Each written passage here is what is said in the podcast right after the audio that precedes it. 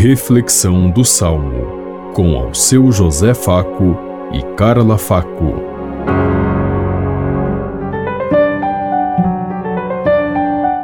Paz e bem a todos os ouvintes que estão em sintonia conosco neste dia, na meditação do Salmo 49. A todo homem que procede retamente, eu mostrarei a salvação que vem de Deus. Eu não venho censurar teus sacrifícios, pois sempre estão perante mim teus holocaustos. Não preciso dos novilhos de tua casa, nem dos carneiros que estão nos teus rebanhos. A todo homem que procede retamente, eu mostrarei a salvação que vem de Deus. Como ousas repetir os meus preceitos e trazer minha aliança em tua boca? Tu que odiaste minhas leis e meus conselhos e deste as costas às palavras dos meus lábios. A todo homem que procede retamente, eu mostrarei a salvação que vem de Deus. Diante disso que fizeste, eu calarei? Acaso pensas que eu sou igual a ti?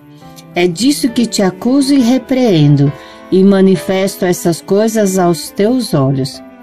A todo homem que procede retamente, eu mostrarei a salvação que vem de Deus. Quem me oferece um sacrifício de louvor, este sim é que me honra de verdade. A todo homem que procede retamente, eu mostrarei a salvação que vem de Deus. A todo homem que procede retamente, eu mostrarei a salvação que vem de Deus. A todo homem que procede retamente, eu mostrarei a salvação que vem de Deus. Todos nós temos uma, um encontro, uma forma de nos relacionar com Deus. Mas Ele pede para que nós sejamos e acreditamos e confiemos nos seus ensinamentos, no seu, em tudo aquilo que Ele deixou para cada um de nós que estejamos abertos e acolhedores ao seu sua palavra, aos seus dizeres e a tudo aquilo que nós fazemos de cada dia. Ele quer um sacrifício de louvor. Ele não quer sacrifícios de força, de animais, de objeto, de outras coisas. Ele quer um sacrifício de louvor.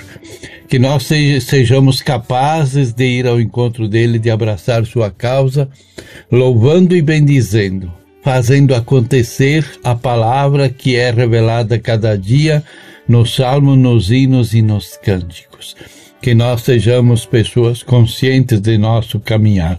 Pensemos em tudo isso enquanto lhes digo. Até amanhã, se Deus quiser. Amém.